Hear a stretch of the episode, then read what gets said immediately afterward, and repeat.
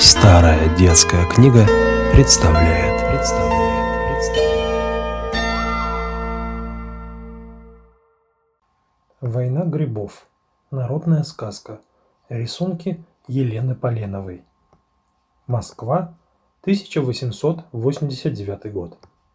Царь грибной боровик, всем грибам полковик. Под дубочком сидючи, на все грибы глядючи, повелел, приказал всем грибам на войну идти. Собирайтесь, обелянки, отправляйтесь на войну. Отказались обелянки. Мы столбовые дворянки, не идем на войну. Собирайтесь, волнушки.